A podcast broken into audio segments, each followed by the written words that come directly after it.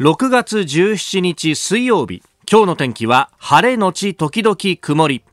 日本放送飯田浩二の OK 工事アップ。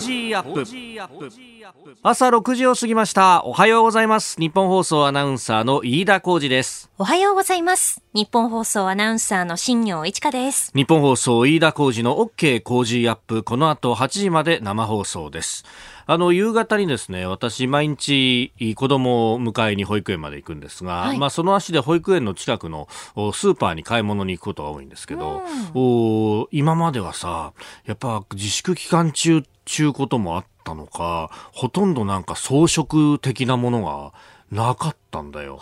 で、それどころかさ、はい、あの、スーパーのほら、出入り口の脇あたりってさ、こう、なんとなく人が、こう、滞留もできるように、椅子とか置いてあるじゃない。ああります。休憩スペースみたいなものですよね。ああいうのも全部撤去されててさ。うちの近所もです。やっぱり？はいなくなりましたね。なんか風景変わっちゃったよなと思ってたんだけどそしたらさあのー、この間月曜日に月曜と金曜は野菜の日なんですよ。野菜が安いんでね。まあそれを買いにほうれん草が束で100円と安いなと思ってそれを買いに行ったんだけど、はい、そしたらちょっとこうあ景色変わったなと思って、あの、今週末が父の日じゃないですか。そうですね。で、父の日に向けて、あの、近所の保育園とか幼稚園の子たちが、お絵描きをするっていう。そういえばこういうのって定番であったよねみたいなそうですよ。お父さんのね似顔絵を描いてそれをこうスーパーのどこか壁にこうねわーっとこう貼ってみたいな、うん、まあねスーパーからしたらそうやってこう子供の絵を飾れば当然親御さんたちが来てくれて 当然買い物をしてくれるだろうっていうね。そこまで言わなくていいんですよ。何言ってるんですか、ちょっと。いきなり夢壊すなって話なんだけど。いやいやでもウィンウィンだと。まあねそうですね、ね、で考えてみたらさ、うん、これどうしてあ俺久しぶりだなと思ったのかなと思ったんだけど、うん母の日の時って同じようなイベントができなかったんだね。そうか。あれちょうどね、あのまあ、5月はまだ緊急事態宣言ね、えー、最初の方は出てたし、はい、で、その上ほら、あの、ああいう絵を募集するとなったらゴールデンウィーク前後だからちょうど自粛が一番ピークの時期で、そうでしたね。全くそういうことができなかったってことを考えると、うん、あ徐々にこれ生活戻ってきてんのかなとね、えー、えー、いうことも実感をいたします。うんさあ最新ニュースをピックアップいたします。スタジオには長官各紙が入ってまいりました。えー、朝日と読売の一面はあ河井案里氏とそれからあ夫の衆議院議員河井克行氏のお話についてです。朝日新聞、えー、河井案里議員失職の可能性と、えー、公選法違反秘書に有罪判決という昨日ですね、えー、広島地裁で出た、えー、公職選挙法違反の罪に問われた案里氏の公設秘書の立道博被告の判決、えー、についてであります、まあえー、懲役1年6ヶ月執行猶予5年という判決を言い渡したということで、まあ、禁錮刑以上ということになりますので、えー、連座制の対象となる量刑を示したと、まあ、あのいうことであります。えーまあ、これで検察があの候補者の当選無効を求め提訴をして検察の勝訴が確定すると当選失職当選無効となって失職ということになるという流れであります。で一方で読売新聞は河合夫妻から現金認めるという地元の、えー、まあ県会議員であったりとか、えー、あるいはあ市議会、えー、広島市議会議員地元の首長などに対しての取材というところです。まあ、現金の授受ということになってしかもそれが、え、議員本人からということになると、え、検察は当然そこに非常に関心を示すと。えー国会の閉幕を待って、え、検察当局は夫妻への本格的な取り調べをすると、えー、もちろん夫妻は否定をしております、えー、そして、えー、自民党は離党する意向というようなことも報じられております。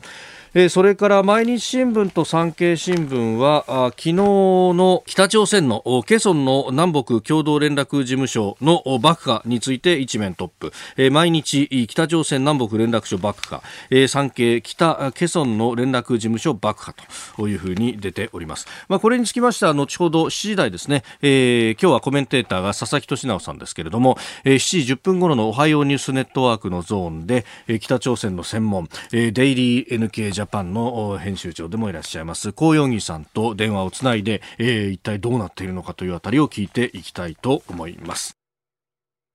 あなたの声を届けます。リスナーズオピニオン。この OK 工事アップは、リスナーのあなた、コメンテーター、私、田新行アナウンサー、番組スタッフ、みんなで作り上げるニュース番組です。えー、ぜひご意見お寄せください。今朝のコメンテーターは、ジャーナリスト、佐々木俊直さんです。えー、取り上げるニュース、まずは、陸上型イージス、えー、イージス・アショア配備計画停止委員会で、えー、昨日、国会で説明をしております。河野防衛大臣です。えー、それから、ケソンの南北共同連絡事務所、北朝鮮側側が爆破。えー、さらにインドと中国が国境地帯で衝突というニュース。インド軍20人死亡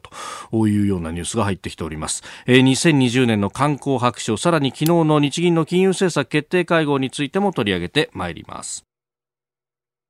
さあ気になるニュースをピックアップいたします。まあ今日もですね、えー、特集面であったりとかで、えー、書かれているのが、えー、陸上型イージス、イージス・アショアの計画の停止ということであります。まあこれ後ほどね、次第でも取り上げるんですけれども、まああの一応政府側の今のところの説明としては、まあ、昨日もご紹介しましたけれども、えー、まあ、推進能力のあるブースターと呼ばれるもの、まあ、これあの、ねえー、途中で、まあ、切り離して、まあ、起こすものですけれどもそれが、えー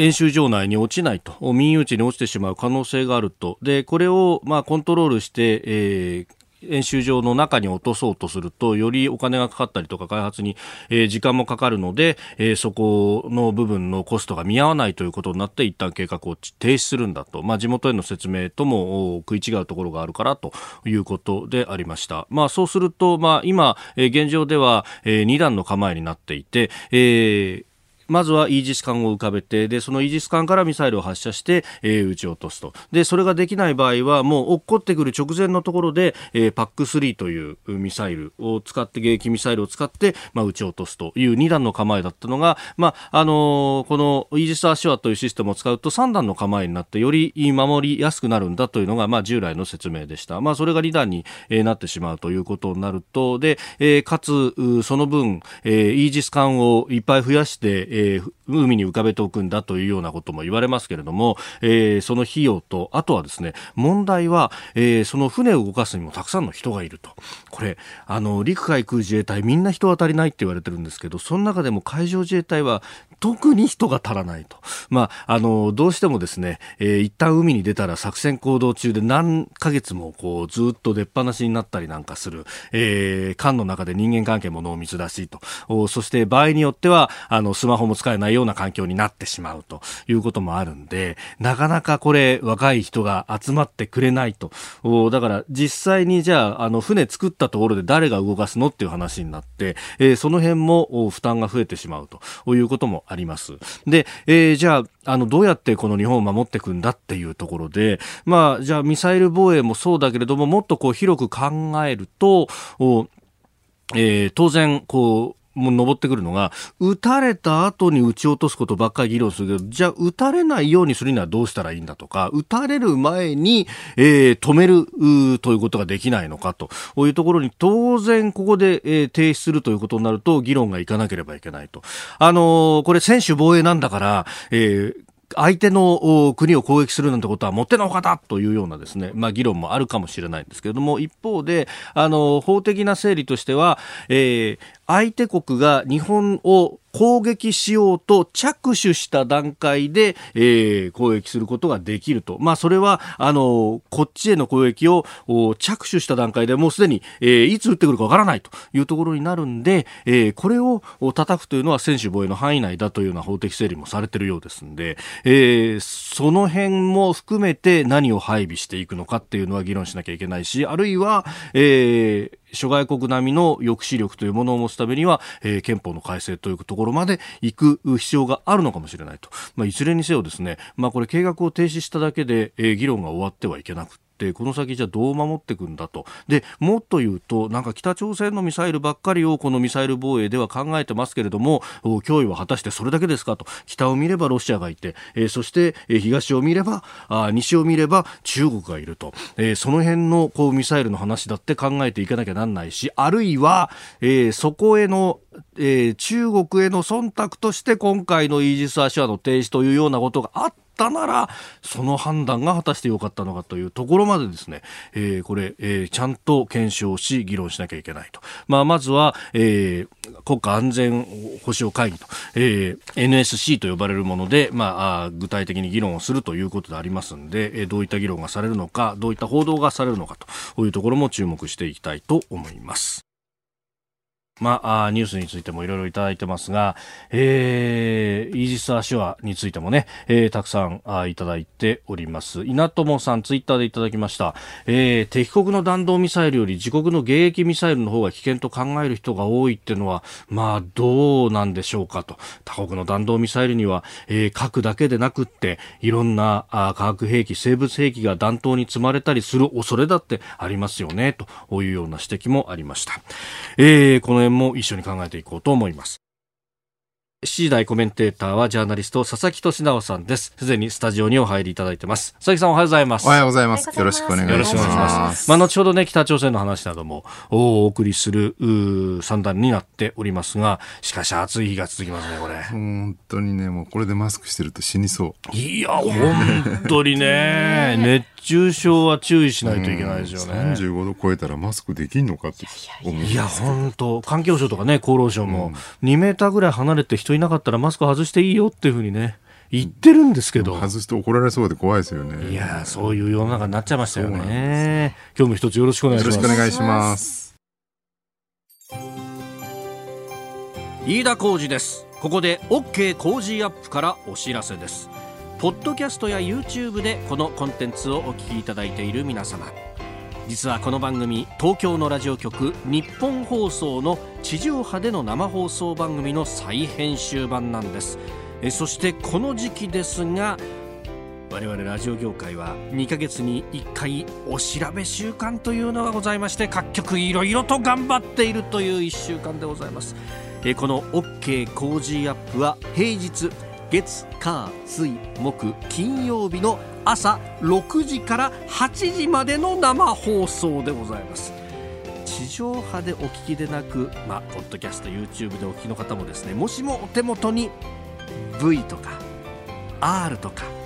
そういった会社からのですねお調べの連絡が来てるという方がいらっしゃいましたら皆まで言いませんが一つよろしくよろしくお願いいたします。平日朝6時から8時までの日本放送です。まあ、真面目な話をしますとこの結果で番組の継続が決まったりとかですねしますんで、まあ、これからもこの番組聞きたいなともし片隅でも思ってらっしゃる方がいれば一つご協力をお願いいたします。大事なことですんでもう一回言います。この飯田浩二の OK 工事アップは日本放送で平日朝6時から8時までの放送です。何卒よろしくよろしくお願いいたします。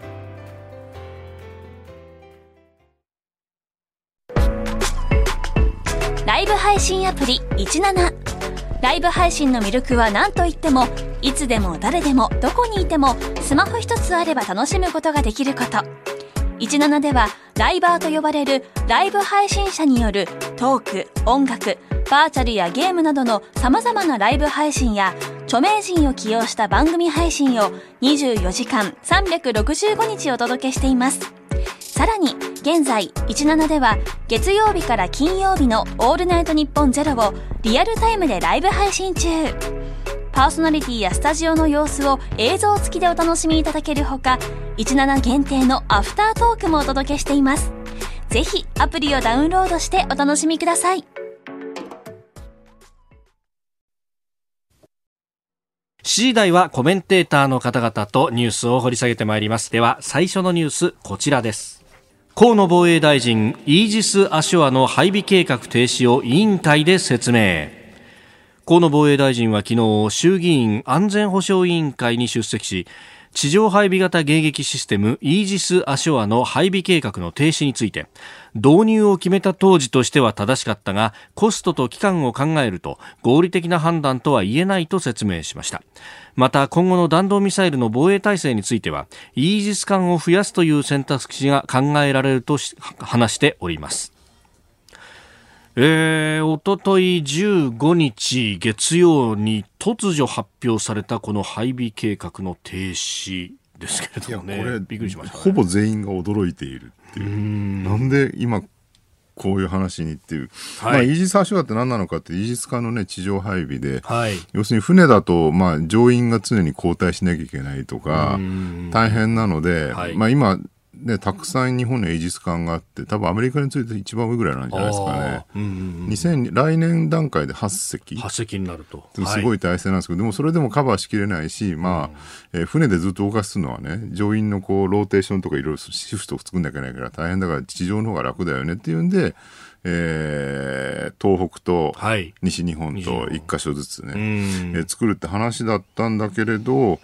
突然、要するにまあ地元からね、結構本当に大丈夫なのかって意見はずっと出てて交渉してたんですが、はい。ここに来て、要するに発射した時の、えあのーあれですよね、ブースターですね。ーはい。えーそれが落下しますと。推進エンジンが。ね。うんで、その落下したのを自衛隊の演習場内に確実に落とせるかっていうと、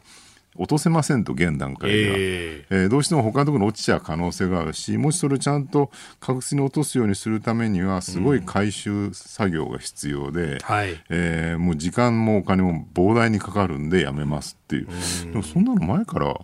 ね分かってたんじゃないのっていうね、なんでこの段階になって突然行ってきたのかっていうのが一個と、あと結構ね、自民党内からはい。大反発がえー、えー起きていて、まあ、一言で言うと、聞いてねえよ。聞いてねえよ聞いてないよって。まあ、聞いてないよっておじさんもよくいますけども、ええ会社にも。えでも自民党内にあんまり説明してなかったっていうね。そうなん河ですよね野大臣。これもちょっと謎な感じで、ん普通こういうね、重大な決断するときには、基本党内だけでもまず、はいね、根事前説明して根回ししとくっていうのは通常なので、こんな前から分かってそうな話を突然、根回しもなしにいきなり大臣が発表したっていうのは一体何があったのかなっていうのは、ちょっと現段階ではまだね、ね。よくわからないですね。昨日あの自民党の国防部会と安全保障調査会などの合同会議が行われまして、まあ、そこでもね、えーそのイージスう導入を決めた時の大臣の小野寺、あー一則さんなども、いや、き本当に説明がなければ到底承服なんかできないと。非常に怒りをあらわにしていたというのね、話も出ておりますが。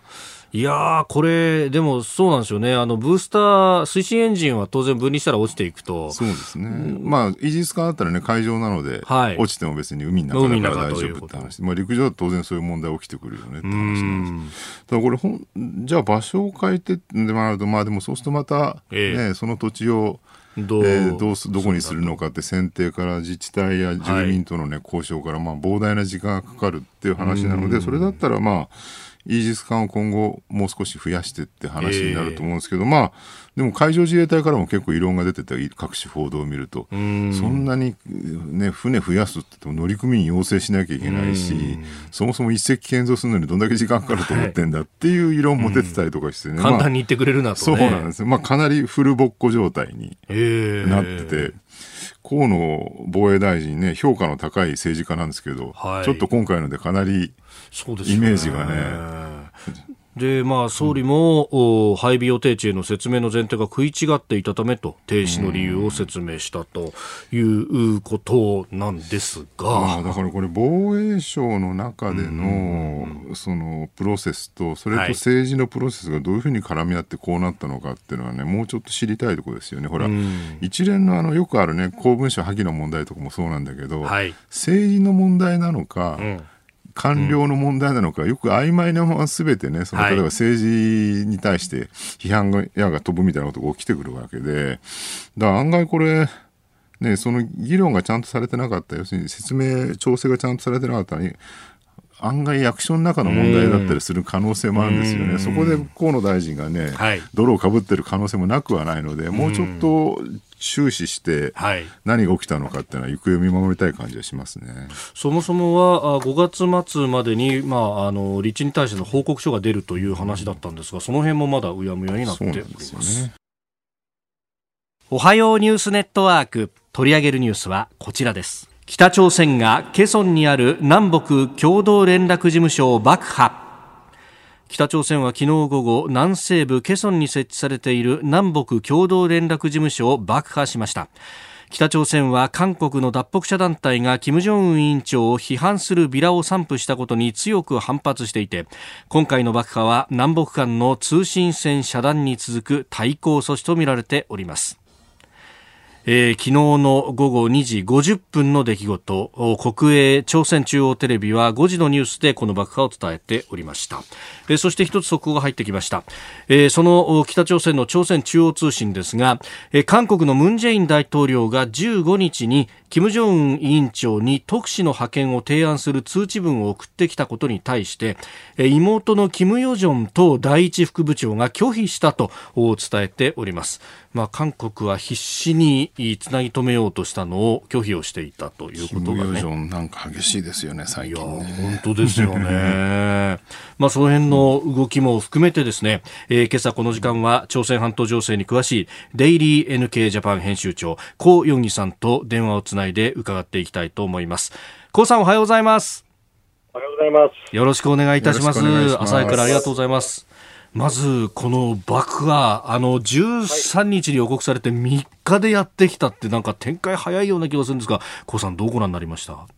まあ、あの語弊はあるんですけども、あの、えー、本当、北朝鮮がやるときはやるって感じですよね。やるときまあ、とりわけ、その、まあ、ヨジョン氏ですよね。そのヨジョン氏の、はい、が、まあ、なんていうんですかね、その、やはりその、まだ韓国も含めて、ヨジョン氏ってやっぱりまだ、もうちょっとこう柔らかいんじゃないかとか、えー、またあの、ちょっとこう、まあ、よくも悪くも、そのちょっとこう舐めてみたところあったと思うんですけども、やはりその余剰種をやるときはやるっていう意思をはっきり示したっていうことが、えー、えー、今回の特徴ですよね。これ、あの、で、先ほどからあの速報がずっと続いてきたんですが、あの、はい、軍事境界線の近くの部分まで、あの、非武装地帯に軍を派遣したりとか、あるいは要塞化すると、これは緊張を高めてきているのは、どういう目的があると考えられるんですか？まず一つ言えるのはですね、その、韓国に対して、あの、かなり失望しているということですよね。はい。ええあのまあ、北朝鮮が韓国に求めるのは、そのアメリカとの仲介、まあ、それのみなんですよね、持っていくはっきり言って。はい。うん。でまあ、ご存知の通り、まあ、あのこの間その、米朝関係っていうのを、まあ、米朝関係がですね、まあ、かなり停滞していると、はい、でさらにですねその、まあ、コロナ問題とかでですね、まあ、そのアメリカもそうだし、まあ、韓国は、まあ、落ち着いたとはいえどもですね、はい、なかなかそのやっぱりその米朝関係もそうだし、北朝鮮の国際関係関係が打開できないという中で、まあ、韓国あの韓国としてはこうのらりくらりそういった北朝鮮をかわしてきたんですけども、ええ、まあ、いい加減に切れたっていうことですよね。あえー、お前やるやるっつってやんねえじゃねえかっていうふうになってきたわけですか。まあ、そういうことですよね。あのー、まあ、韓国もやはりそういう形で、あのーはい、なんとかその北朝鮮のこうリスクを抑えつつ、伸ばすつもりだったんですけども、全くその進まないと、でまあ、一応そのあの、金正恩氏に対する、はい、あのいわゆる対艦待機したビラですよね、ええ、まあ、これを口実にはしてるんですけども、うん、まあ、それ以上にやはりその韓国に対する失望感が非常に大きいと思います。あそうすると、やっぱり北朝鮮サイドとしては、アメリカと直接交渉っていうのは、引き続きやっていきたいっていうのは、かなりあるわけですか？あの今でもあの、北朝鮮はもうあのその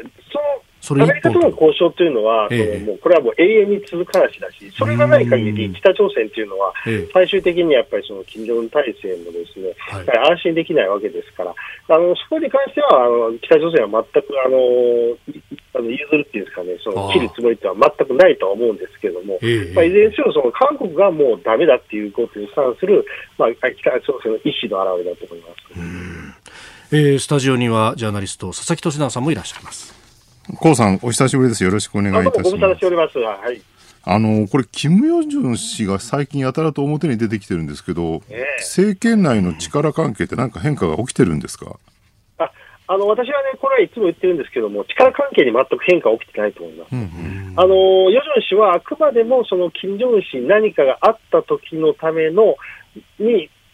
何かあったときは、まあ、あの私は間違いなくユジョン氏がその金正氏の後後継者となるとは思うんですけども、やはり基本的にはその二人三脚、金正恩氏と、えー、ヨジョン氏は、私は一心同体だと思っているので、何かそのヨジョン氏がですね、金正恩氏に取って変わるとか、そういったことはありません。あそういったことは私はないと思っています。ただ、あの、まあちょっと、せあの、金正恩氏のやっぱり健康問題とかで、実際それに、こう、金正恩氏が出るにつ、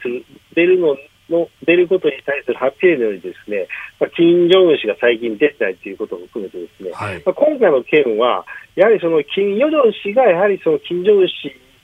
もしくはその代わりになる人物だということをアピールする一つの大きなきっかけだったというふうに私は思ってます。前に与正氏がね、その出た時は割にソフトなイメージだったと思うんですけど、ここ最近むちゃくちゃきつい感じになってきてるのは、これやっぱ国内向けのアピールってことなんですかね。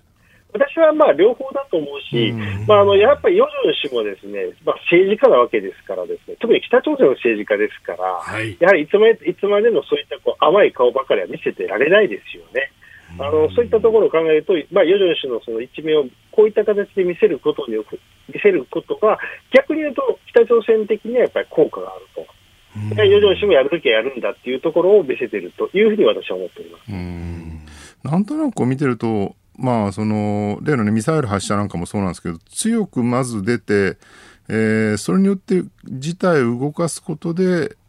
対話を始めたいみたいな。要するに何もしないとそのまま北朝鮮って放置されて無視されちゃうじゃないですか国際社会においては。はい。はい、だそこでなんかこう常に波風を立ててそこから対話を始めなきゃっていうなんかそういう焦りみたいなのも感じるんですけどどうなんでしょう？おっしゃる通りですよね、うん、あのそれはあのまさにそう北朝鮮の上等手段だし、まあ、それこそ先ほど言ったそのやっぱり米朝関係がやっぱり進まないと、うん、でまあ、少なくともその少々か南北関係南北問題、南北関係がダメになったとしても、こういったことで波風を立てる、もしくは大きくそのアピールすることによって、なんとかやっぱり北朝鮮は物事を動かさないと、まあ、このままではその北朝鮮もどんどんどんどんこうなんですかね、自利品になっていく状況だ、自利品になっていくだけなわけですから、そこはもう本当にまさに佐々木さんがおっしゃる通りの狙いがあると思います。なるほど。ただあれですよね、あんまりこう毎回毎回過激なことばっかり言ってると、まあまたかみたいな感じになっちゃう、ういわゆる狼少年状態みたいなのになるわけで、本当にやばい状況なのか、それともまたいつものようにブラフかましてるだけなのかっていう区別がつきにくくなるんじゃないかなって感じもするんですけど。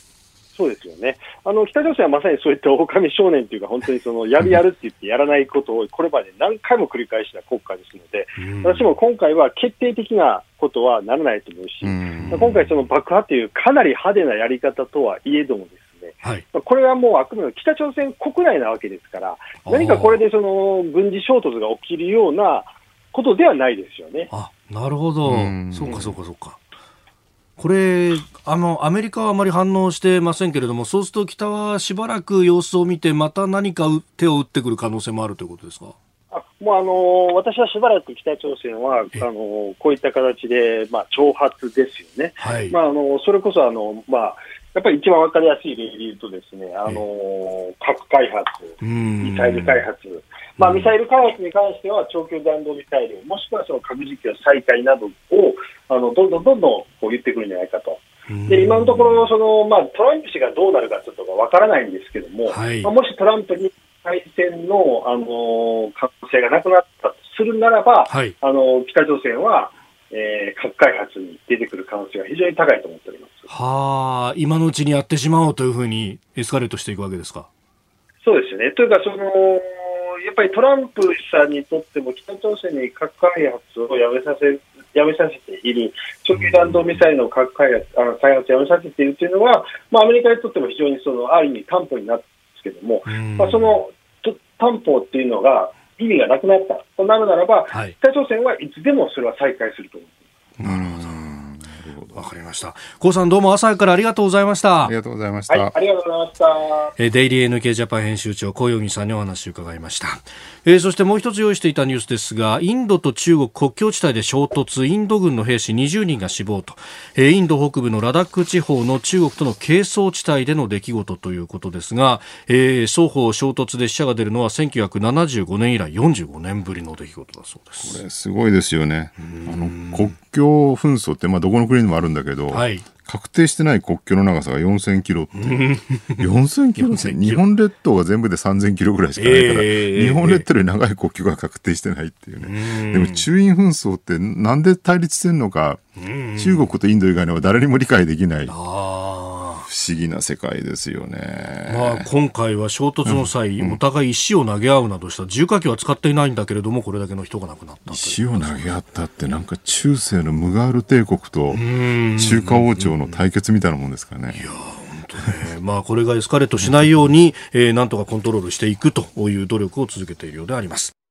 ここで番組からのお知らせです。飯田浩二の OK 工事アップでは現在アンケートを実施しています。これまでたくさんご回答いただいています。本当にありがとうございま。ますすあのメールも届いていますね。えー市川市にお住まいの51歳男性の方、スワローズファンさん。先ほど番組ホームページからウェブアンケートを回答しましたこれから楽しいかつ聞きやすい放送を期待していますよというふうにいただきましたね。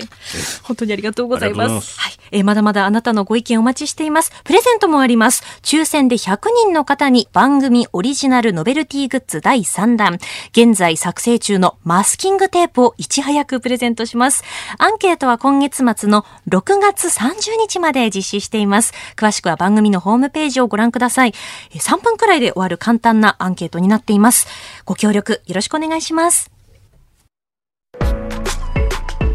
ライブ配信アプリ17ライブ配信の魅力は何といってもいつでも誰でもどこにいてもスマホ一つあれば楽しむことができること。17ではライバーと呼ばれるライブ配信者によるトーク音楽バーチャルやゲームなどの様々なライブ配信や著名人を起用した番組配信を24時間365日お届けしています。さらに現在17では月曜日から金曜日の「オールナイトニッポンゼロをリアルタイムでライブ配信中。パーソナリティやスタジオの様子を映像付きでお楽しみいただけるほか17限定のアフタートークもお届けしています。ぜひアプリをダウンロードしてお楽しみください。続いて教えてニュースキーワードです。2020年度版観光白書。政府は昨日日本の観光分野の施策についてまとめた2020年度の、観光白書を閣議決定しました。白書では新型コロナウイルスの感染拡大で観光に関わる産業に深刻な影響が広がっているとして感染が落ち着き次第 GoTo キャンペーンの事業を開始するなど観光産業の回復を図るとしております。えー一応予定ではあさって19日から都道府県をまたぐ移動も緩和される予定となっております。まあ、か訪日観光客、いわゆるインバウンドはね、ほぼ壊滅状態っていうか、もう日本からも行けないし、向こうからも来れないっていうんでね、ええ国内が、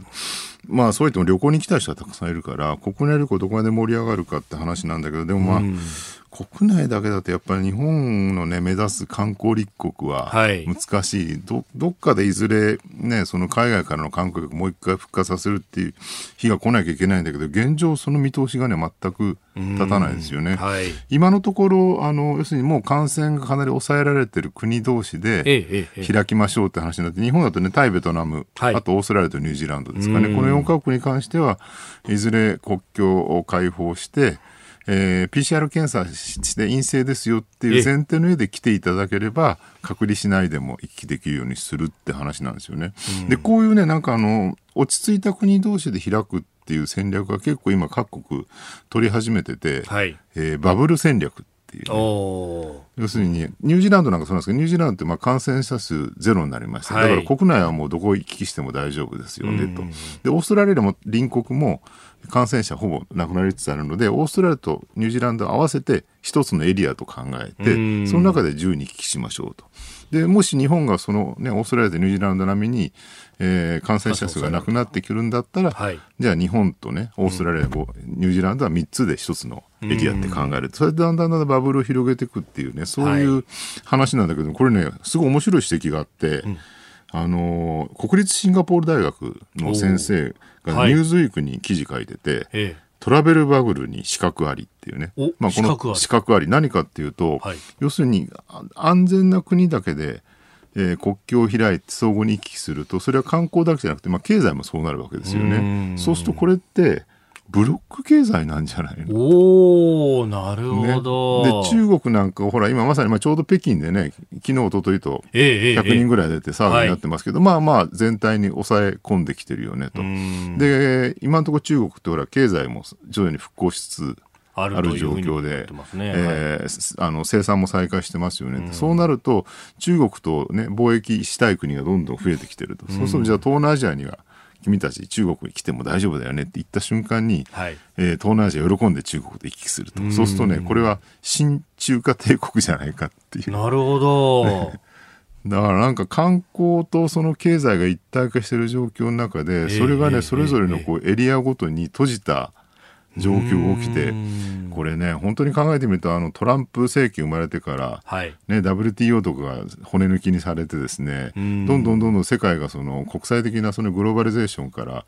えー、ブロック経済体制に移行するんじゃないかって危険性が言われてきたんだけど、はい。まさかねコロナがそれを後押ししてそういう状況を作るなんてって誰も思わなかったですよね。ねトランプがそれほどね生産国内回帰だとか言って、はい、今時にグローバリゼーションの時代何言ってんだってみんながバカにしてたんだけど今まさに各国ともほら、ええ、生産国内回帰日本でさえも言ってるわけですからそうです、ね、トランプって偉大な預言者だったのかなっていう、ね、でその当のアメリカはというと、うん、イギリスとの行き来も少しまだ無理だろうっていうようなことを、ね、うん。ねえー、感染症の専門家が提言をしたりとかしているとなるとアメリカはその自分たちの陣営でブロックというよりは自分たちの国だけでブロックになるのかそうなんいうバブルの仕方になっていくのか。だからもう少なくともね今の段階だとヨーロッパと行き来するってのはどこのエリアも難しいんじゃないかなっていう、最も感染が集中してる時期ですからね、えー、そうするとアメリカはどうするのかっていう。でアメリカはねなんか見てるとこう今後のアメリカ経済どうするのかっていうね。で、中国との間ではやっぱりある程度こうデカップリングしていきたいみたいな意識がトランプ政権は相当強くてじゃあ中国と仲良くしないで一体誰と仲良くするんだっていうと、えー、旧 TPP エリア。あなるほど、ね、環太平洋地域ね、そこにニュージーランド、オーストラリア、日本っていうのは、まさに核になっていくわけですね。っていうことになると、今後そのエリアとアメリカの結びつきが強まるってこともあり得るのかなという。うえ今日のキーワード2020年度版観光白書でした。えー、メール、ツイッター、あ朝鮮半島情勢はね、いろいろいただきます。えー、千葉市在住の千葉の本田さん。えー、これがキム・ヨジョン氏のデビュー戦だとすればかなり衝撃的ですよね。しかも軍隊を出して、えー、前線を要塞か、北が暴れると何かと面倒です。韓国どう動くのか。えー、そして、根巻さんは横浜緑区の方。韓国の中で反北朝鮮の機運が高まる可能性ってあるんでしょうかね。とまあ、今のムン・ジェイン政権はね、どちらかというと融和的ですそうですよね。だから今現状、与党はですね、まあ、相変わらず北朝鮮に同情的な雰囲気が残ってるんで、んなかなかそこをどこでどう政策を切り替えるのかって難しいとこと思いますよ。続いて、ここだけニューススクープアップです。この時間、最後のニュースを、スクープアップ日銀金融政策決定会合、大規模な金融緩和策を維持。日本銀行は昨日金融政策決定会合を開き新型コロナウイルスの影響で極めて厳しい景気を支えるため現在の大規模な金融緩和策を維持することを決めました。また企業の資金繰り支援の枠組みを75兆円から110兆円規模に拡大し金融緩和策や資金供給の効果を慎重に見極めたいとしております。会合の後に発表された公表された文書では景気の判断を極めて厳しい状態にあると、えー、4月の判断厳しさを増しているから下方修正しております、うん、金融緩和はもちろん大事だし、はい。えー、あれですねそのお金を借りれるようにするっていうね緊急資金繰り支援もすごい大事なんですけどでもこれって、えー、まあ緊急の輸血でしかないわけで、はい、病気そのものを治癒できる状況ではないわけですよね。はい、今回ってまあ実体経済そのものがね激しく毀損されてるっていうのは多分今までない時代だっていうね。思い出すとまあ、311大変でしたけど、あれはまあやっぱ東北中心であって、西日本やね、九州なんかは全然健全だったりとか、あとまあさらにその前のリーマンショック、これも大変な時代だったんですけど、はい、あれやっぱ金融危機であってですね、えー、お金がうまく流れなくなってるところが問題で、実体経済そのものが既存してたわけではないと。そう考えるとね、こんだけ実体経済がわずか1、2か月ですけど、ボロボロになってしまうっていうのはおそらく戦争自自体と同じぐらいの状況なんじゃないのかなと。なるほど、まあ、戦争の時っていうのは生産設備そのものが物理的にこうやられたというところですよね。まあ、今回も結局人集められないから生産設備動かせないとかっていうのもあるわけですもんね。こんなに人が動かない状況なんて未だかつて戦後一貫して一度もなかったと思うんですよね。はいだからまさにね今回の状況でね戦時国際的なものを発行した方がいいなんて意見があったりとか、あと、あのこれね渡辺康平さんって福島県会議員はい。自民党系の、ええええ。が提案されてなるほどなと思ったんだけど地方でほら今東京都なんかに100万円とかはい、あの休業保障バン出してるけど、ええ。ー県によって都道府県によって全然金額違うじゃないですか、そうするとね収入の少ない税収の少ない県だともう保証も出せないっていう状況なので、あの地方債をバーンと出して、はい。でも地方債誰が引き受けるのって日銀が引き受ければいいっていううーんね、あなるほどそういう考え方もあるのかと。だからいろんなまあプランが出てるわけですよね。はい、ただでもどっちにしろねこれなんていうのかな経済を戻すってことをやらない限り、ええ。どんなに資本注入してですね、えー資金繰り支援してもやっぱりもうどうにもならないよねと。んでそうするとね今ほらトランプ政権がちょうど昨日ブルームバーグおー報道してましたけど、はい1兆ドルのインフラ支出を検討ってこれ前から言ってる話なんですが、まあ、改めてええ、出てきた感じであると。最初の公約にも入ってまし入たね。ってましたよね。でこれまあすごい重要。要するにまあ道路や橋みたいなね。はい、そういうものにもう一回金をどんどん注ぎ込んでそこで公共事業やることによって、ん。えー労働あの雇用も生まれっていうね。そういう話なんでこれまさに、えー昔のあのあれですよねニューディール政策。世界恐慌時代のね、はい。ルーズベルト大統領があって、ええ。あれと同じであると、まあ、ニューディール政策もね、これもう、あれから100年近くが経って、そうですね。本当に正しかったかどうかって、いまだにえええええ意見がたくさんあって、本当のところよくわからないっていうね。え、その後戦争が起こったんで戦時特需の方が大きかったんじゃないかというような指摘もありますよね。あと実は支出額がそんなに多くなかったっていうイメージ指摘も、うん、イメージほどにあってあったりとか。